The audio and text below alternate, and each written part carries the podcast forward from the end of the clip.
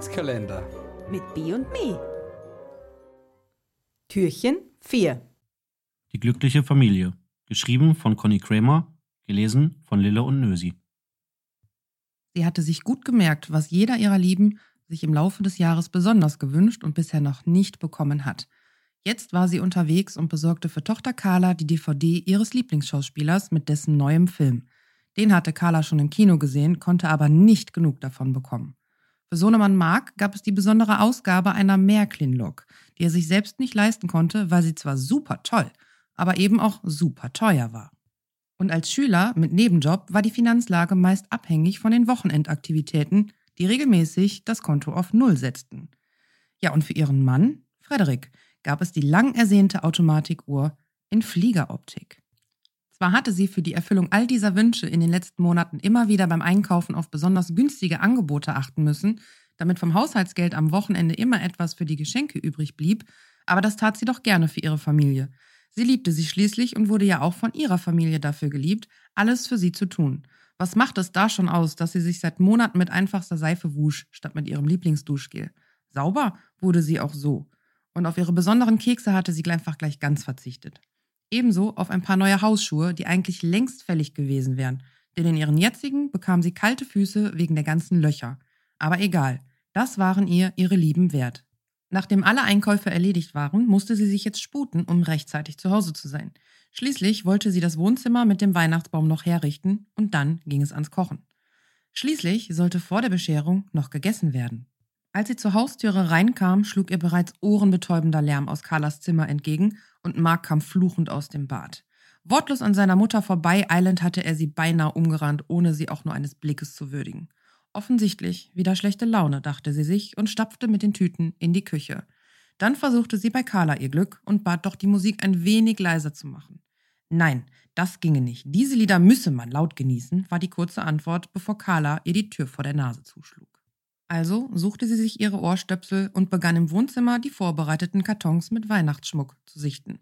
Dieses Jahr wollte sie den Baum Zimtfarben halten und fand schnell den richtigen Baumschmuck.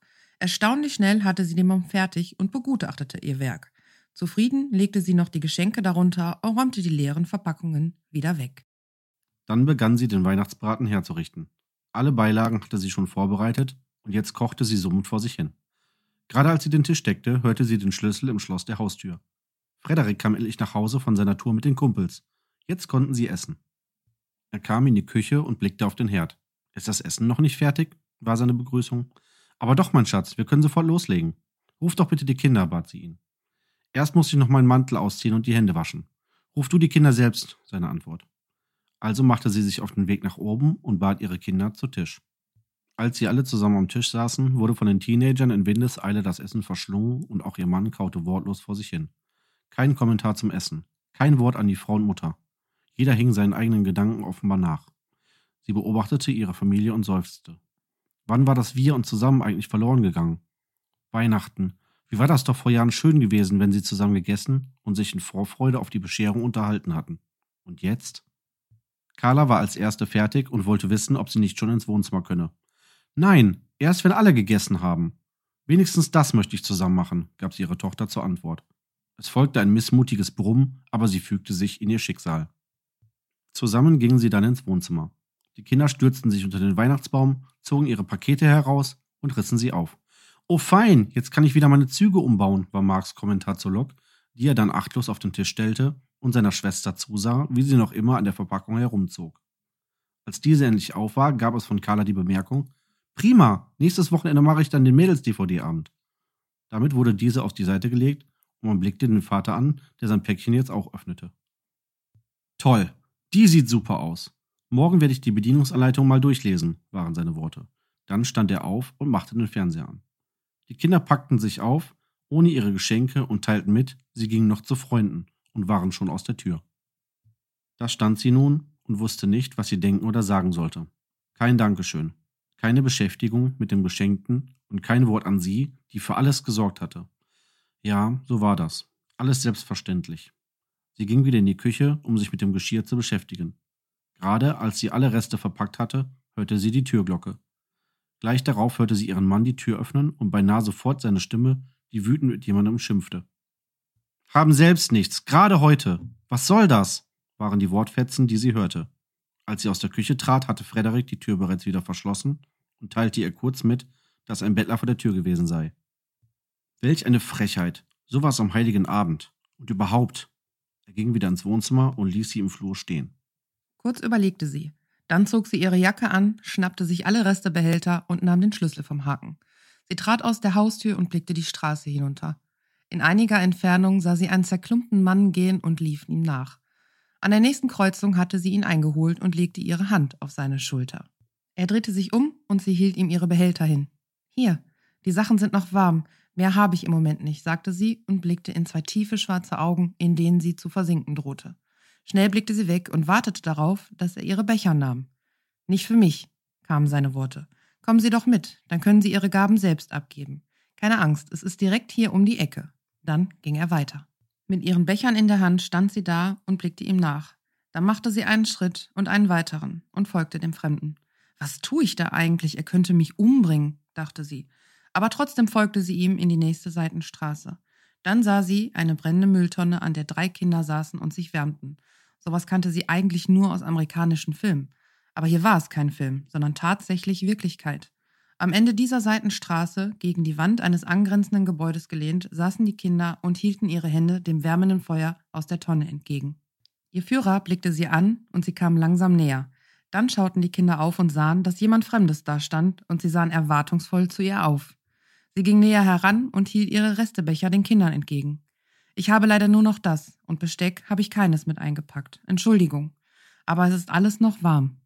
Die Kinder sahen sie an und ihre Gesichter begannen zu strahlen. Sie sah, dass es drei Mädchen waren, die mit schmutzigen Gesichtern, wahrscheinlich Ruß vom Feuer, ihr entgegensahen. Eines nach dem anderen standen sie auf und kamen auf sie zu, und alle drei umarmten sie fest und herzlich, grinsten sie breit an und sagten allerartig Danke. Dann nahmen sie die Becher und zogen jede eine eigene Gabel aus den Tiefen ihrer Taschen. Wir haben eigenes Besteck, das braucht man auf der Straße, gab das offensichtlich älteste Mädchen an. Es ist lange her, dass das Essen noch warm war, was wir bekommen haben. Vielen lieben Dank dafür. Möchten Sie sich einen Moment zu uns setzen und Weihnachten mit uns feiern? fragte der Mann, der sich daraufhin mit Christian vorstellte. Mein Name ist Maria, sagte sie und nahm die Kiste in Empfang, die er ihr als Sitzgelegenheit entgegenhielt. Zusammen sahen sie den Kindern zu, die sich vergnügt schmatzend über ihre Reste hermachten und gerecht aufteilten, was in den Bechern war. Es fiel ihr auf, wie höflich und freundlich die Mädchen miteinander umgingen und jedes sah zu, dass keines der anderen zu kurz kam. Maria beobachtete das alles und ein zufriedenes Lächeln stahl sich auf ihre Lippen.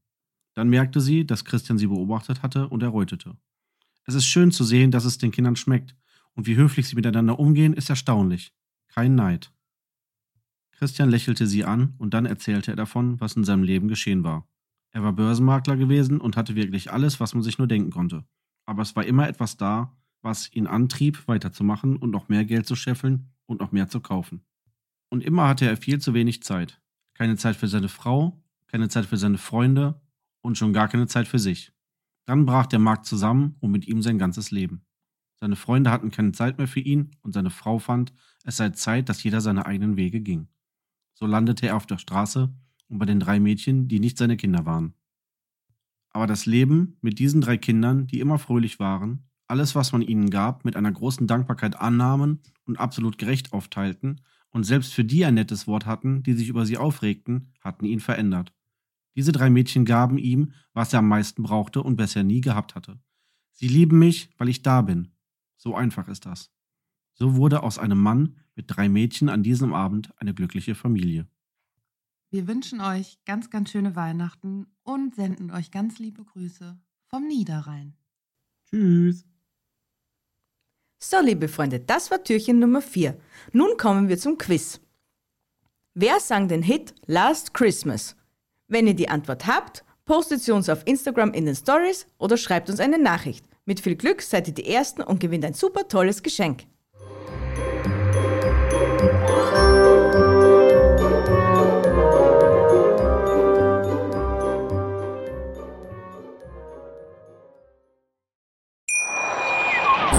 Wie viele Kaffees waren es heute schon? Kaffee spielt im Leben vieler eine sehr große Rolle. Und das nicht nur zu Hause oder im Café, sondern auch am Arbeitsplatz. Dafür gibt es Lavazza Professional. Kaffee am Arbeitsplatz, der genauso lecker schmeckt wie in eurem Lieblingscafé. Die perfekte Kaffeelösung für jede Art von Unternehmen. Klein, mittel, groß. Ihr habt auf jeden Fall einen Kaffee, der schmeckt. Die richtige Motivation für eure Arbeitstage. Alle Infos zu Lavazza Professional findet ihr auf lavazzapro.de mit allen Kaffeelösungen für euer Büro. Ich habe mich natürlich schockverliebt, weil die war wirklich ganz, ganz klein. So begann die Mensch-Hund-Beziehung zwischen Christina und Tierschutzhund Frieda. Und wie es danach, nach dem ersten Moment der Verliebtheit, so weiterging und welche Klippen es danach zu umschiffen galt, das hört ihr in der neuen Ausgabe von Iswas Dog, dem Podcast für harmonische Mensch-Hund-Beziehungen. Ist was, Dog? Mit Malte Asmus. Überall, wo es Podcasts gibt.